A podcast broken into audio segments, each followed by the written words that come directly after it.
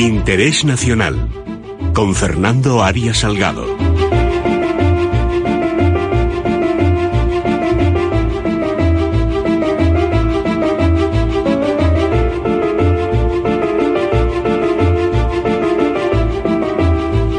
Don Fernando Arias Salgado, muy buenos días. Muy buenos días, don Luis. Bueno, ¿qué temas son hoy los que en el campo de la política internacional están sobre la mesa? Pues mire usted, don Luis, evidentemente, si seguimos la información que los grandes medios de comunicación nos van presentando, es evidente que el G20 ha sido el centro de una reunión muy importante para los países que lo componen que naturalmente son las 20 primeras economías del mundo, donde han destacado, resumiendo, tres elementos, a mi juicio. La relación Estados Unidos-China, la relación Estados Unidos-Rusia y la relación Estados Unidos-Unión Europea. ¿Cómo se manifiesta esta situación? Pues fíjese usted que al, al acabar el G20, después de una reunión con China, importantísima desde el punto de vista de lo que son las relaciones bilaterales con Putin, que también tiene en ese aspecto por toda la componente de defensa, tratado de, de limitación de armas nucleares, etcétera, etcétera, pues se va a Corea del Norte, se va a eh, el presidente Trump ha se acaba de un, una entrevista realmente mediática con el presidente Corea del Norte, el presidente que eh, teóricamente pues es un dictador, porque evidentemente no es un país democrático, ahora que se tanto se especula con lo que son democracias, China tampoco es un país democrático, pero ahora aquí hay una gran confusión porque en estos gestos el presidente de los Estados Unidos descabala, descompone todos los elementos tradicionales de relaciones entre jefes de Estado y jefes de gobierno lo importante se, la se ha convertido se ha convertido Trump, por si no lo saben nuestros oyentes, hoy, hace muy poquito tiempo, muy pocos minutos, en el primer presidente de los Estados Unidos en pisar territorio de Corea del Norte. Así es, don Luis. Fíjese, ha sobrepasado lo que se llama simbólicamente la línea de demarcación, que es una zona neutral. La zona desmilitarizada. Desmilitarizada, por supuesto, para que ambas partes, que eran los Estados Unidos y Corea del Sur, y la Unión Soviética. No nos olvidemos, la guerra de Corea participa la Unión Soviética y la China comunista de Mao.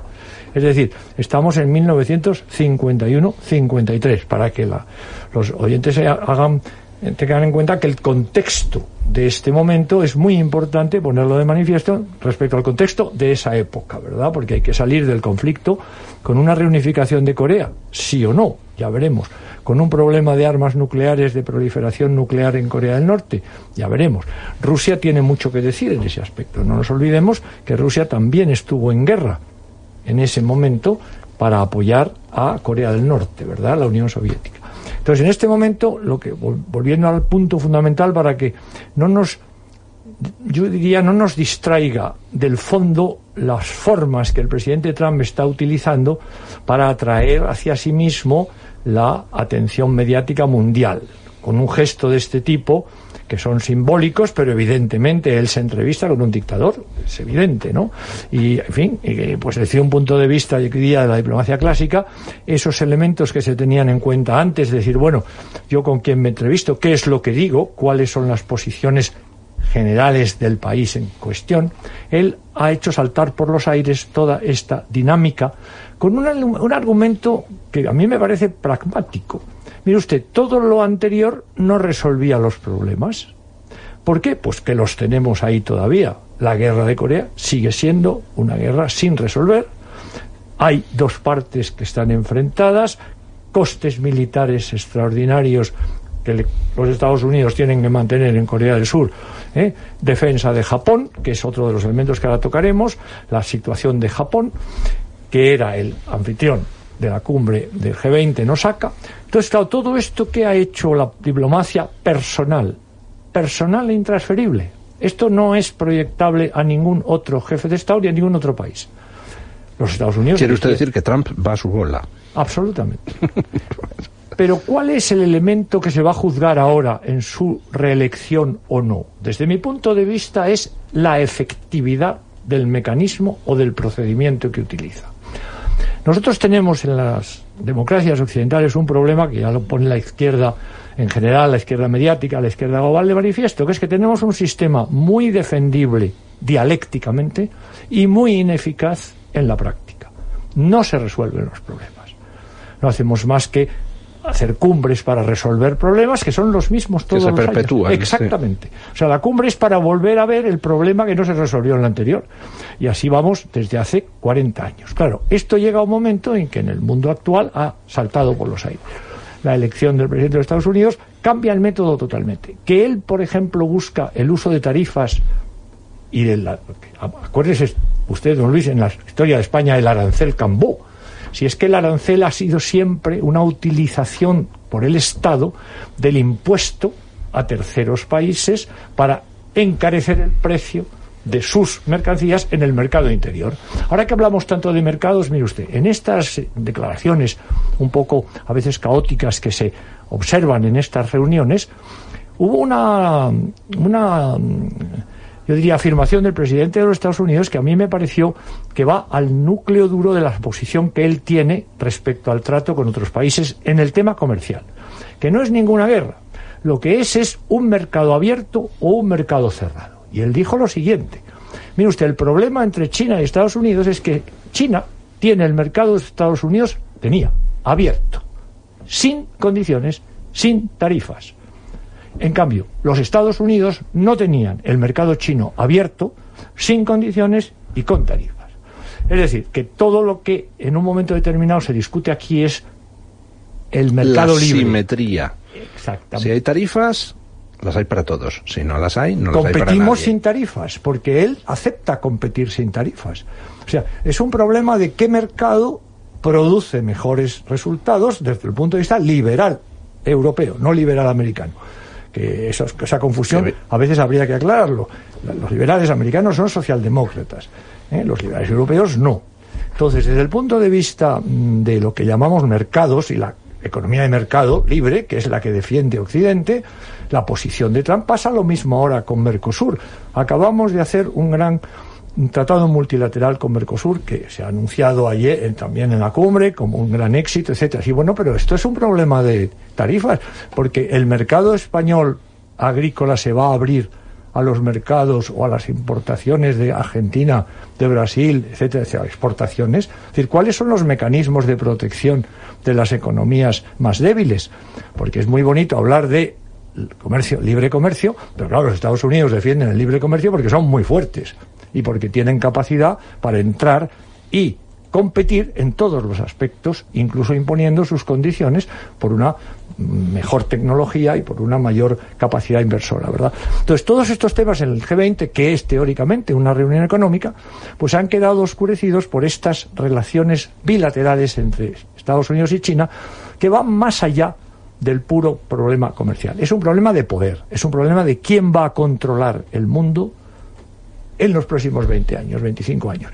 Y ahí fíjese usted, con el 2025, la agenda china de, del, de la ruta de la seda, la nueva ruta de la seda, ya está planteándose una posición que ya ha aparecido en algunos analistas que siguen muy de cerca las grandes corrientes subterráneas.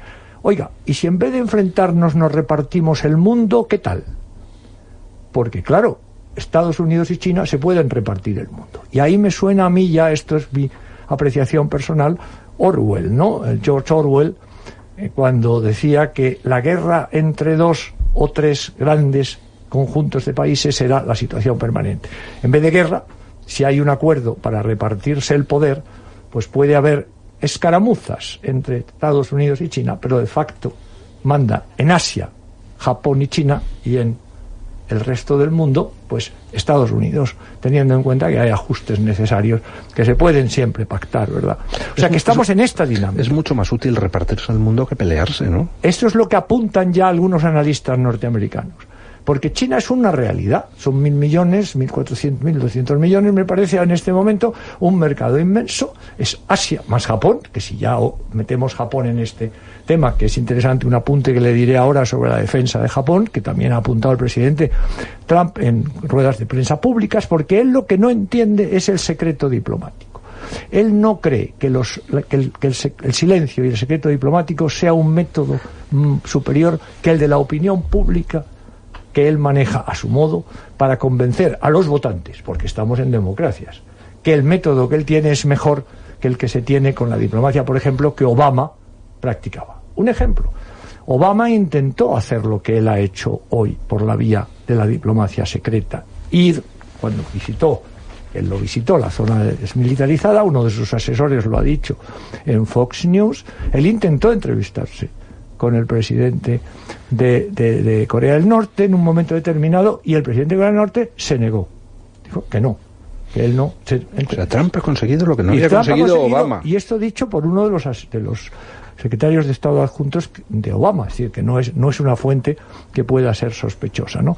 Quiere decir que hay dos métodos aquí en este momento. Claro, profesionalmente yo soy de la vieja escuela. Es evidente que a mí la diplomacia, y cuando yo modestamente pues he tenido que practicarla en distintos países, este es el método que yo no hubiera nunca eh, eh, asumido.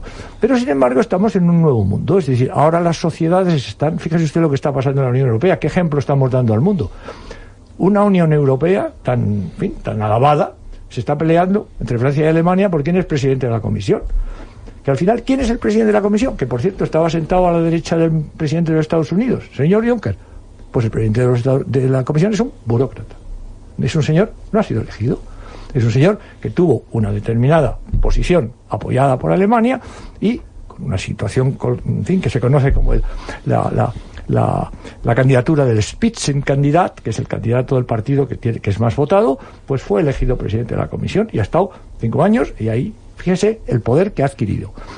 Entonces ha adquirido un poder mucho más importante que el presidente del Consejo Europeo, que es un exministro, un exministro polaco. Claro, en esta esto no hay quien lo entienda. Trump, por ejemplo, no lo entiende eso. ¿Quién manda en la Unión Europea? ¿Manda Juncker? ¿Manda, manda Merkel? O manda Macron, porque él habla con todos. Y al final no decide nadie. Y cuando va a verle. No, a yo creo que Trump ha comprendido perfectamente que el problema de la Unión Europea es que en estos momentos no manda nadie. Exacto. No, no manda nadie en el sentido de que todos los intereses están ocultos. Por ejemplo, es evidente que en el tema de exportación de, de vehículos a Estados Unidos, el problema fundamental que tienen son dos países, Japón y Alemania. ¿Qué dijo él también en la televisión? Yo hablé con el primer ministro japonés he hablado con la primera, con la eh, canciller alemana, y yo decía, mire usted, ustedes los, los coches que yo exporto a, a, Alemania o a Japón pagan un 22%. Los coches que ustedes me exportan pagan cero o un 2%, un 1%. ¿Y eso, por qué? ¿Y eso por qué? Y entonces fíjese usted, ¿qué, ¿qué, denuncia él? Pues que en esas conversaciones, antes, ningún presidente de los Estados Unidos le había dicho al primer ministro japonés, a la señora Merkel, o en su caso, a otros países que hacen lo mismo, China incluido, que eso no podía ser, que los Estados Unidos tienen que ser tratados de una manera diferente y que el comercio libre tiene que ser leal y recíproco. Don Fernando, se nos acaba el tiempo. Muchísimas gracias por habernos desasnado un poquito más en temas de política internacional.